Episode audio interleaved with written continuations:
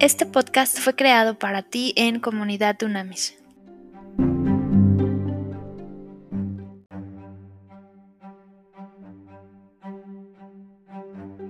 Trascendente y poderosísimo día, líderes de verdad. Vamos a, entrar ahorita, acuérdate, estamos en la temporada del legado, líderes de verdad, el legado de mujeres y hombres a lo largo de la historia que han transformado la humanidad. A ver, vamos a ver una historia fascinante, que a mí siempre esta historia me ha apasionado. Yo te pido que tú estudies después, con tiempo, y, realmente estudies números 13, del 1 al 14, y números 10, ¿ok? Vamos a hablar de eh, Josué y Caleb, de cuando en aquel momento Moisés envía espías, ¿ok? Y el enfoque de esto es eh, un rasgo de carácter para dejar un legado es la actitud que tú y yo tengamos con C de Carlos. Primero voy a hacer una introducción y es, hay dos palabras que son casi idénticas, aptitud con P de Pedro y actitud con C de Carlos. La aptitud con P de Pedro es la experiencia y conocimiento que tú y yo tenemos. Es importante, sí, pero no hace la diferencia. Escucha muy bien, ¿ok? Sí, felicidades por los 10.000 títulos, doctorados, maestrías que tienes, los 10.500 libros que has leído, felicidades. Felicidades por los 40 años de experiencia que tienes en lo que has hecho en el sector, en fin. Felicidades, pero no hace la diferencia y no es suficiente. Lo que hace la diferencia y sí deja suficiencia es la actitud, la misma palabra que cambia una sola letra, C de Carlos, actitud. Y eso es la fuerza, sangre, tamaños que tú y yo tenemos para defender con las uñas y con los dientes aquello en lo que creemos y basamos nuestra vida y aquellos a quienes amamos. Eso es lo que hace la diferencia, es actitud. Y aquí se va a ver clarísimo en esta fascinante historia que vamos, que vamos a estudiar hoy de nuestros amigos Josué y Caleb, sin duda alguna líderes de verdad que dejaron un legado cañón. Entonces, a ver, vayamos a la historia.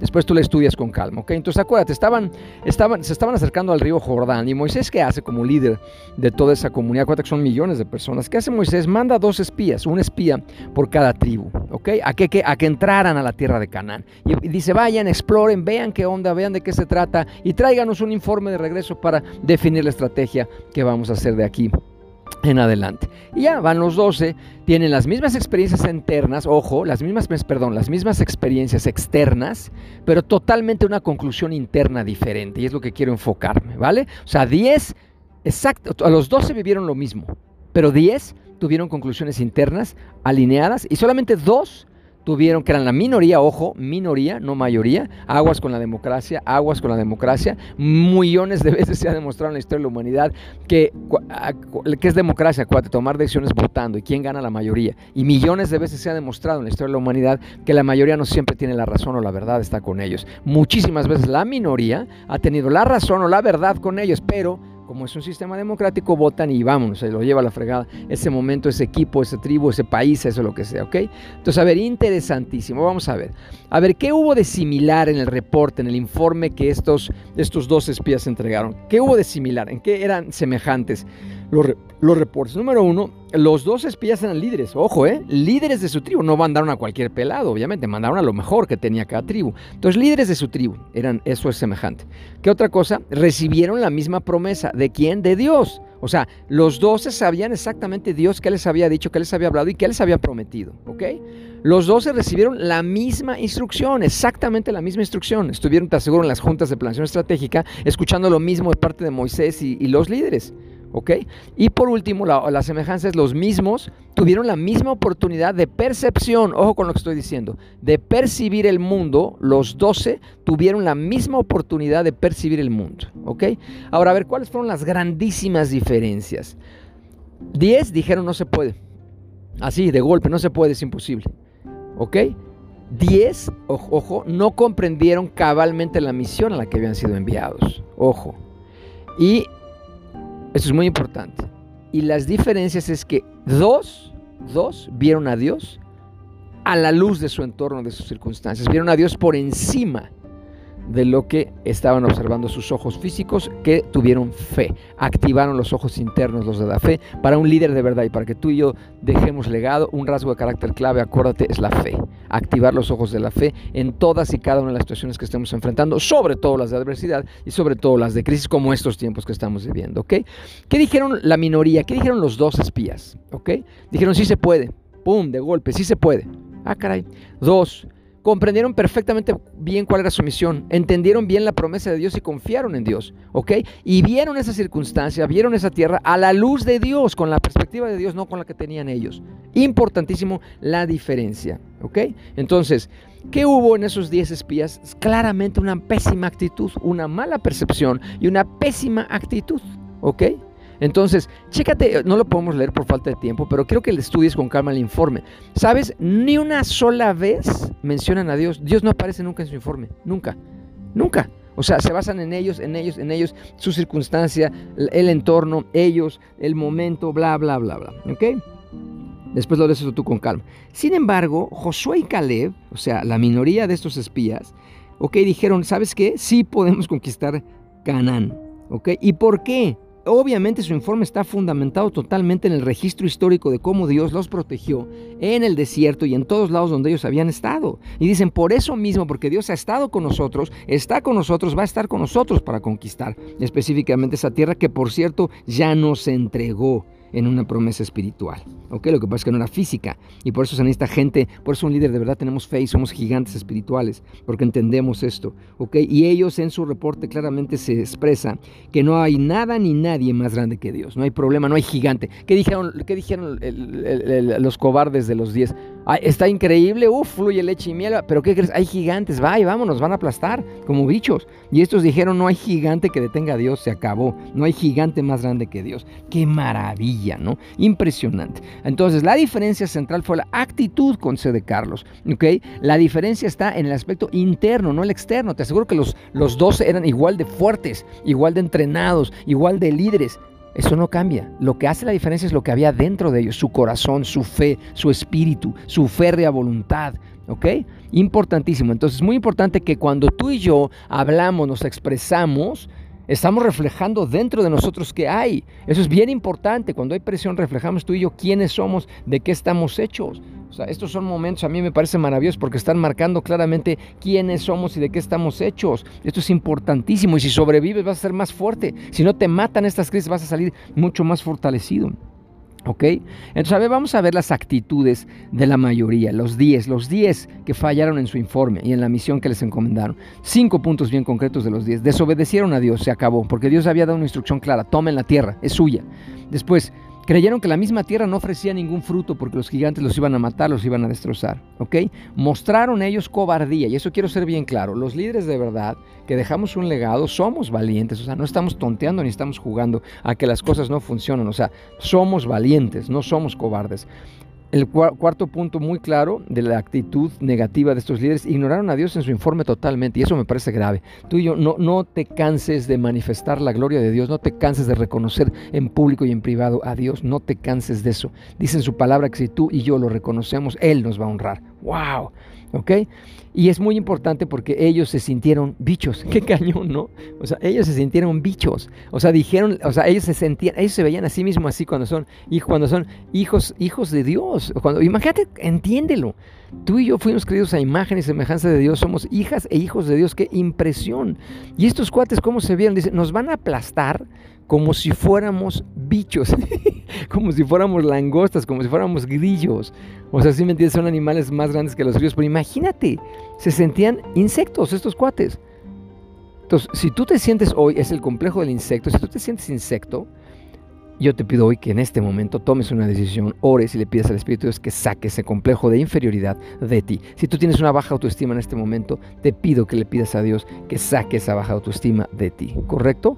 ¿Por qué? Porque tú no eres un insecto, tú no eres un bicho, tú debes tener la justa autoestima que te merece ser hija e hijo de Dios, creado a imagen y semejanza del mismo Dios. Eso a ti y a mí nos hace invencibles, nos hace que nuestro potencial sea absolutamente ilimitado. ¿Ok? Impresionante. Después, ¿qué sucedió con esta actitud negativa? Checa, eh, cuidado, abusados. Esparcieron su miedo, esparcieron su complejo de inferioridad, esparcieron su ansiedad por todo el campamento israelita. O sea, infectaron con veneno, con, con toxina a toda, toda la comunidad de Israel de ese tiempo. ¿Ok? Porque está muy claro que dicen de Deuteronomio 1.28, nuestros hermanos nos han desanimado, diciéndonos la gente es gigante, mucho más grande y fuerte que nosotros y nos van a aplastar como a langostas. ¡Pum! Pues ya los mataron. Y están hablando que son líderes. Influencia. O sea, tú y yo como líderes, acuérdate, influenciamos, transformamos qué? Personas y entornos. Entonces lo que tú y yo digamos tiene un peso y tiene una responsabilidad inmensa desde nuestro primer equipo, nuestra familia, aguas con lo que decimos, hasta nuestro trabajo, ministerio. Piensa dos, tres, cinco veces antes de hablar. Pídele al Espíritu Santo que te revele exactamente lo que quiere decir a través de ti. Aunque tú estés sintiendo otra cosa, habla lo que el Espíritu de Dios pone en tu corazón y ya verás la diferencia. ¿Ok? Nada más y nada menos, esto, esta comisión de 10, o sea, los que tuvieron miedo y los que se acobardaron y los que la actitud negativa, pues nada más quebraron a los millones de personas para que no entraran en la tierra. Así de sencillo te lo digo. De ese tamaño es la influencia de los líderes. Por eso hay que tener, es un privilegio y una responsabilidad inmensa ser líderes en cualquier etapa y en cualquier tiempo de tu vida. ¿Ok?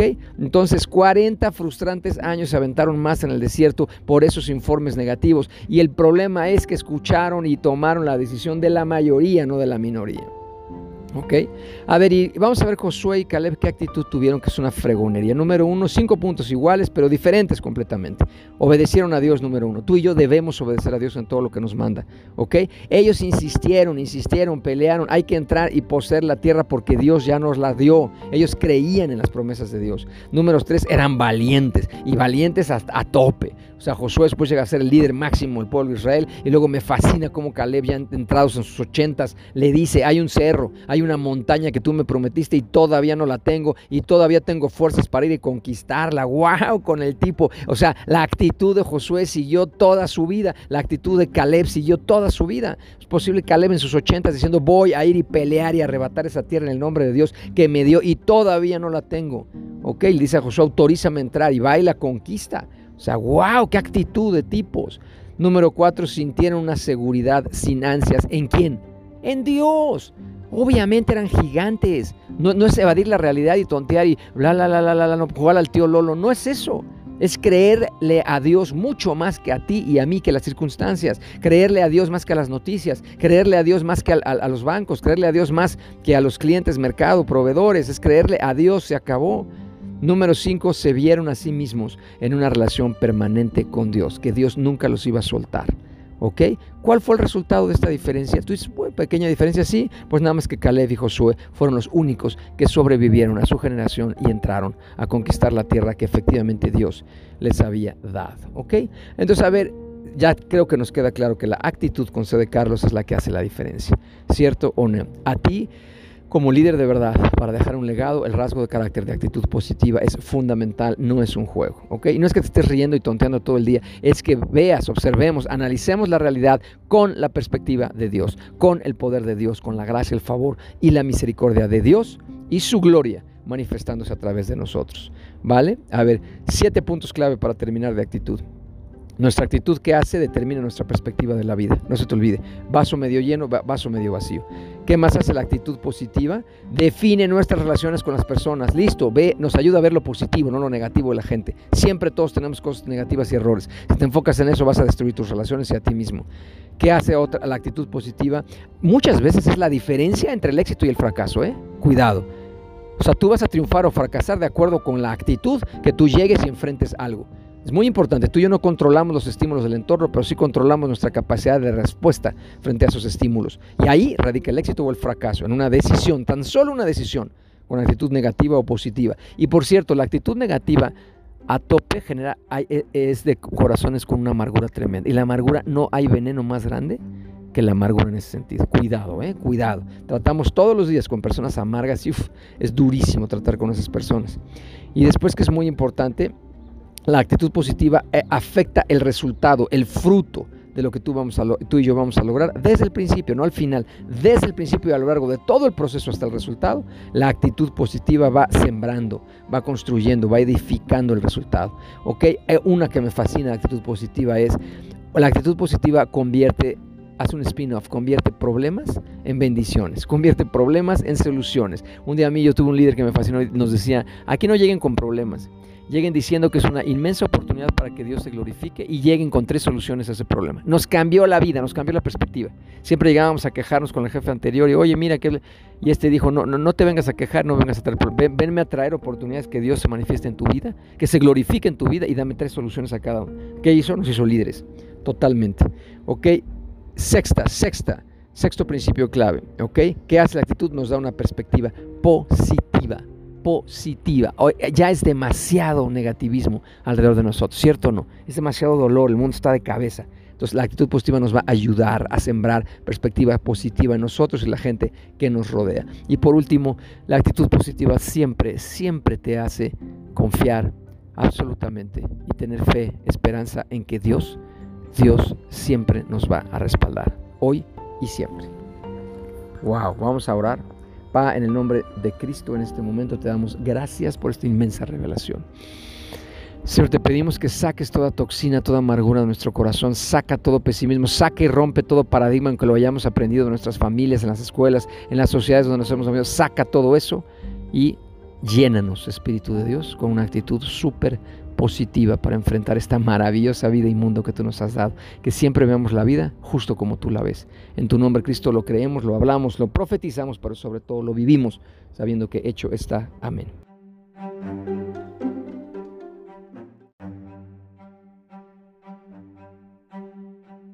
Haz contacto en comunidadunamis.com.